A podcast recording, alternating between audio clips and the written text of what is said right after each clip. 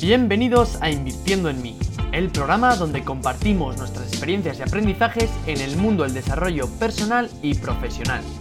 En este episodio cerramos el bloque de educación, un tema que está muy ligado a este proyecto, ya que nuestro propósito es daros a conocer diferentes alternativas y posibilidades que os sirvan para vuestro desarrollo personal y profesional. Así que hoy os dejaremos tres actividades que podéis aplicar y que van en relación con cada uno de los invitados que hemos entrevistado en este bloque. Si queréis conocerlas, quedaros que comenzamos. Bienvenido Fer, ¿qué tal estamos? Muy buenas Ramón, súper bien, aquí de fin de semana. Muy bien, bueno, después de los tres super invitados que hemos tenido, hemos aprendido yo creo que bastante sobre educación. La verdad que me ha gustado, cada uno nos ha aportado desde su perspectiva nuevos términos y, nuevas experiencias que yo me llevo y ahora toca pues hacer un poco pues una recapitulación de, estos invitados, ¿no? Y poner un poco en práctica pues esto que nos han enseñado. Totalmente. A mí me parece que ha sido genial el que vinieran personas tan diversas eh, en un sector o en un ámbito que es muy amplio y tiene, la verdad, que muchas cosas que tocar, de muchos temas de tratar. Eh, me ha parecido genial justo los que han venido porque ha sido como una visión muy completa desde situaciones y experiencias muy, muy, muy diferentes y la verdad es que me deja con muchas ganas de seguir tratando y ahondando más en este tema. Hmm. Yo creo que este proyecto está muy ligado a la educación. Yo creo que la visión que tenemos los dos está eh, en ese camino, un poco pues la forma que hemos dado de ver la educación, que es un poco alternativa. Hemos visto pues eh, diferentes métodos de aprendizaje y yo creo que esto está vinculado con el proyecto, por lo que retomaremos seguro este, este bloque. Pero bueno, de momento vamos a quedarnos con estos tres invitados y vamos a hacer pues unas actividades que queremos que compartáis o intentéis hacerlas desde casa porque creemos que os van a ayudar y que os van a dar pues algo diferente a, lo que estamos acostumbrados a hacer. Entonces, eh, nuestra primera invitada fue Anne. Anne que vive en Nueva Zelanda y es profesora allí, con la que hablamos un poquito sobre cómo aprender inglés y, también nos contó su experiencia como profesora allí en Nueva Zelanda. Así que la actividad que os vamos a proponer es que busquéis algo de vuestro interés a través de algún canal tipo YouTube, pero que sea en inglés. ¿Y por qué queremos que hagáis esto? Porque os vais a dar cuenta de varias cosas. Una, lo que os estáis perdiendo de información al buscarla solo en vuestro idioma y no en otros idiomas. Luego, también que a mí, por ejemplo, me pasa eh, con las películas, que empecé, cuando yo empecé a aprender inglés, me ponían las películas en versión original con subtítulos y al principio pues leía siempre los subtítulos, pero poco a poco vais a notar cómo el oído se va haciendo y cómo vais a empezar a dejar de leer un poco los subtítulos. Entonces también queremos eso, que por lo menos hagáis un poco de listening eh, en este aspecto. Y bueno, tercero, porque creemos que también, aparte de la diversidad de cosas que podéis aprender y de que poco a poco vais haciendo oído, creemos que también es eh, una buena forma de que por lo menos le pongas algo de interés a un tema como es el inglés. Totalmente. A mí eh, compartir el rato con Anne me gustó muchísimo. Me quedo de, ella ese momento que nos compartió de cómo cuando era pequeña eh, al ir a Francia se dio cuenta que podía entender a otras personas, aunque ellos no hablaran el mismo idioma, eh, ella sí era capaz y que otras personas no lo eran. Y que eso le abrió la mente a pensar, oh, esto es importante, porque si no, no podría conectar con otras personas. Y en cuanto a la actividad, 100% de acuerdo, es, en serio, yo eh, desde hace mucho, muy rara vez veo vídeos en YouTube eh, que estén en español. Yo a cualquier persona les, les recomiendo totalmente que miren y busquen de cualquier hobby que tengan, cualquier tema de interés, eh, buscar información sobre ese tema y verán las cantidades ingentes que se están perdiendo e incluso algo que pasa muy a menudo, formas muy diferentes de, explicarlo, formas divertidas de explicarlo, que existe una gran diversidad, porque claro, es, eh, al ser el inglés, podemos el inglés de ejemplo, pero puede aplicarse a otros idiomas, pero en este caso, como es el idioma más internacional, yo he visto vídeos de gente de Noruega, gente de Brasil, gente de muchos sitios, que claro, lo suben en inglés porque es el idioma más conocido, y te das cuenta que hay tantas formas de explicar un tema, tantas oportunidades que están fuera de tu alcance si no estás sumergido en conocer un idioma. Sí, totalmente de acuerdo y al final es lo que, lo que creemos, que ver un vídeo de YouTube es algo que podéis hacer eh, normalmente, entonces solo por cambiarle el idioma ya os va a aportar algo y no es algo que os vaya a costar, así que creemos que es una actividad fácil y que podéis hacer todo el mundo. ¿Vale? Y de Nueva Zelanda vamos a saltar a Alemania, que es donde está Marta, que es profesora de, infantil, bueno, educadora de, infantil ahí en Alemania, y con la que vimos un poco pues las metodologías de alternativas, en, bueno, en concreto la de Emi Pickler, que es la que imparte ella. Así que, bueno, Fer, eh, ¿qué actividades vamos a proponer pues en este caso, una de las cosas que también me gustó muchísimo y también con la que me quedo 100% es cuando explicó cómo en donde está ella, eh, cuando los niños pequeños tienen alguna dificultad o quieren algún juguete que está en alto o tienen alguna circunstancia, en lugar de solucionárselo el cuidador que está ahí, lo que hace ella como didacta es preguntarle y facilitarle el que él descubra cómo va a solucionar esa situación. Entonces, eh, creo que la actividad que corresponde eh, para, esta, para este tema sería precisamente eso, el intentar, la próxima vez que alguien te va a pedir ayuda o que le arregles algo o que le ayudes con algo, en lugar de aplicar inmediatamente la solución o darle un consejo práctico inmediato de cómo puede solucionarlo, el ayudarle a que esa persona descubra la solución poco a poco con sus mismas capacidades e incluso puede descubrir una solución más de acorde a su criterio. Hmm. La verdad que el episodio con Marta me encantó e intenté hacer algo de esto con mi sobrino para ver qué era la experiencia de esta actividad y hay que decir que hay que tener paciencia. Es decir, también con un niño pequeño yo intentaba pues eso, eh, no darle lo que quería pero claro, al final o se pone a llorar o tal, y entonces es un poco complicado. Pero, pero bueno, está guay intentarlo porque al final el niño se da cuenta. Y cuando ve que no se lo vas a dar, ya después de llorar, deja de llorar, es consciente y bueno, pues intenta otras alternativas, que es en vez de ir a donde mí, ir a donde otra persona. Pero bueno, por lo menos ya le has dado la, siguiente opción. Y, y, sí, yo ya lo he dicho en algún otro episodio del podcast, que cuando mejor aprendes es cuando no te sientes enseñado. Es decir, cuando crees que eres tú el que has descubierto eh, el nuevo concepto. Así que es una actividad un poco más difícil que la anterior. ¿Por qué? Porque vamos a tener que pensar cómo guiar a la persona, pero yo creo que a la vez que pensamos esto, vamos a conseguir evolucionar nosotros mismos.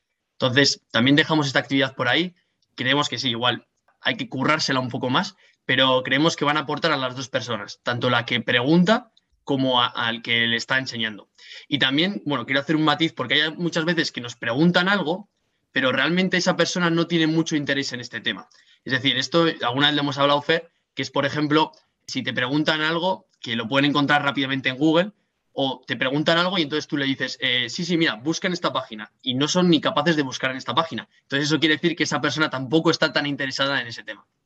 Ya, sí pasa también muchas veces. Por eso es muy importante también el, en lugar de intentar solucionar, que esa solución a corto plazo, no más que solución, suele eh, crear una tendencia de, dependencia a la otra persona. Es mucho más fácil, es mucho mejor, mucho más apropiado, mucho mejor para uno y para las otras personas el, el que tú le ayudes a que aprenda a solucionar la situación. Es la típica eh, parábola de, el pescador, de qué prefieres, que te dé que te dé un pez o que te enseñe a pescar. Y claro, es que es mucho más apropiado que alguien enseñe a otra persona a pescar a que le solucione el problema inmediato hoy para que mañana vuelva a tener el mismo problema. No, es algo que pasa mucho. Eh, solo tenéis que ver qué es en lo que a vosotros os piden ayuda. Y si es una persona que os está pidiendo ayuda constante, cuando hagáis este ejercicio, esa persona va a entender dos cosas. Una, bueno, ahora cuando le estoy preguntando, me está costando más que esta persona me haga lo que le pido o que me dé esa solución, ¿no? Y entonces comenzará un poco pues a, intentar hacerlo por ella misma. Entonces, dos opciones. O va a aprender o va a ir a otra persona a, que le dé la solución.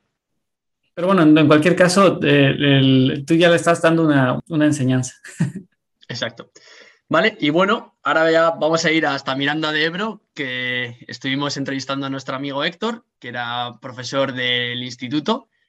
Y bueno, con Héctor estuvimos hablando un poco sobre la orientación eh, educativa y orientación laboral, que creemos que, bueno, que aunque nos dimos cuenta en el episodio que poco a poco se están dando pasos, cada vez hay más alternativas de carreras, de, asignaturas, incluso Héctor en su centro tenía una, sección que era solamente para, orientación, pues bueno, creemos que con la actividad que os vamos a proponer podemos ayudaros un poquito a, a conseguir que tengáis un poco más claro qué es lo que queréis hacer. Entonces, eh, la actividad que os vamos a proponer es que os preguntéis a vosotros mismos qué profesiones os gustarían probar. Es decir, coger una lista y pensar, pues, ¿qué es lo que crees que te gustaría hacer? Por lo menos escribirlas. Una vez que las tengáis escritas, lo que vamos a ver es por qué no puedo conseguir hacer esta profesión y ver cuáles son esas barreras que, tenemos para conseguir poder llegar a esa profesión. Totalmente. Me parece que es muy apropiado esto porque eh, muchas, muchas ocasiones, bueno, más bien, voy a recuperar también un apartado de, cuando estuvo Héctor. Eh, me encantó cuando comenta y dice, eh, ¿qué, le preguntas ¿qué, hay que hay que tener para ser profesor o qué, qué es necesario? Y dice, bueno, lo primero, que te guste. Y me lo quedo para, no para ser profesor, sino para cualquier trabajo.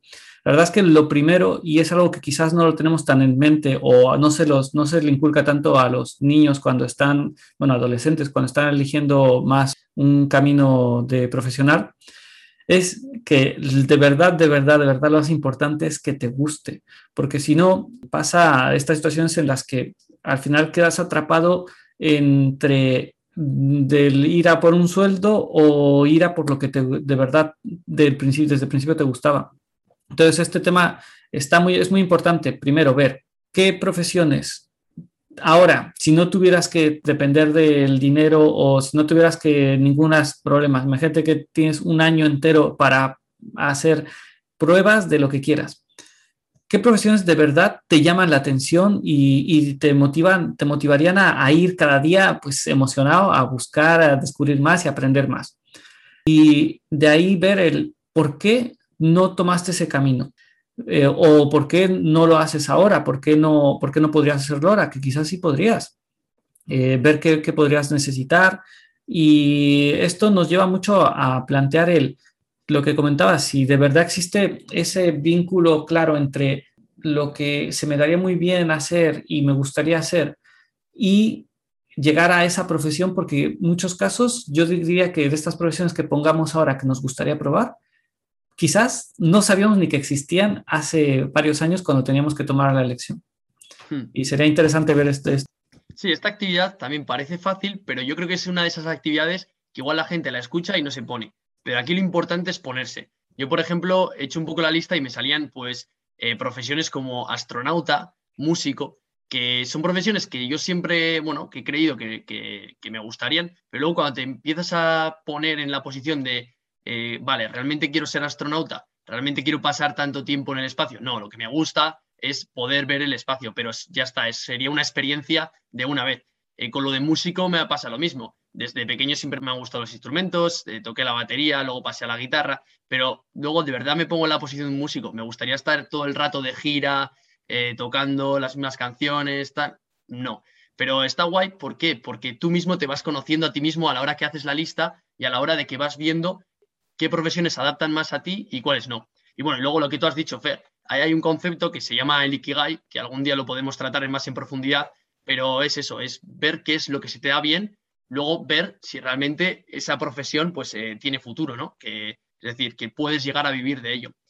Pero lo dicho, eh, lo vuelvo a repetir, eh, aunque parezca fácil, os pido por favor que os pongáis un papel en blanco y con el lápiz o con el boli poneros a escribir. ¿Qué es lo que me gustaría ser? O lo que tú has dicho, ¿qué es lo que se me da bien? También podría ser una pregunta que, valdría igual. Y después de eso, poner a reflexionarte un poquito sobre esas profesiones que has escrito, a ver si de verdad te gustaría probarlas o eso, o es lo que he dicho, que es una experiencia que te gustaría probar, pero una vez, dos veces y ya está. Genial. Y bueno, pues hasta aquí el bloque de educación. La verdad que, como os hemos comentado al principio, es un bloque especial para nosotros porque compartimos mucho esta visión, está muy ligada a nuestros valores, el tema de educación. Y bueno, os pondremos también estas actividades por Instagram porque queremos de verdad que las intentéis hacer. Así que os, daremos un poco de spam para que las tengáis ahí en los ojos y os pongáis, eh, si es posible, a hacerlas. Porque lo dicho, creemos que os pueden ayudar y que, bueno, son preguntas que no te haces todos los días o que crees que están ahí, pero nunca te has puesto en serio a hacerlas. Así que os pedimos que las hagáis y, sobre todo que compartáis los resultados. Podéis escribirnos, podéis contarnos qué tal la experiencia haciendo esto, si os ha funcionado, si no. Si, por ejemplo, si queréis eh, comentar otras actividades, también podéis comentárnoslas y las podemos introducir más adelante. Me parece, me parece súper correcto y totalmente de acuerdo. Esta es una sección que me ha gustado muchísimo, la he disfrutado mucho.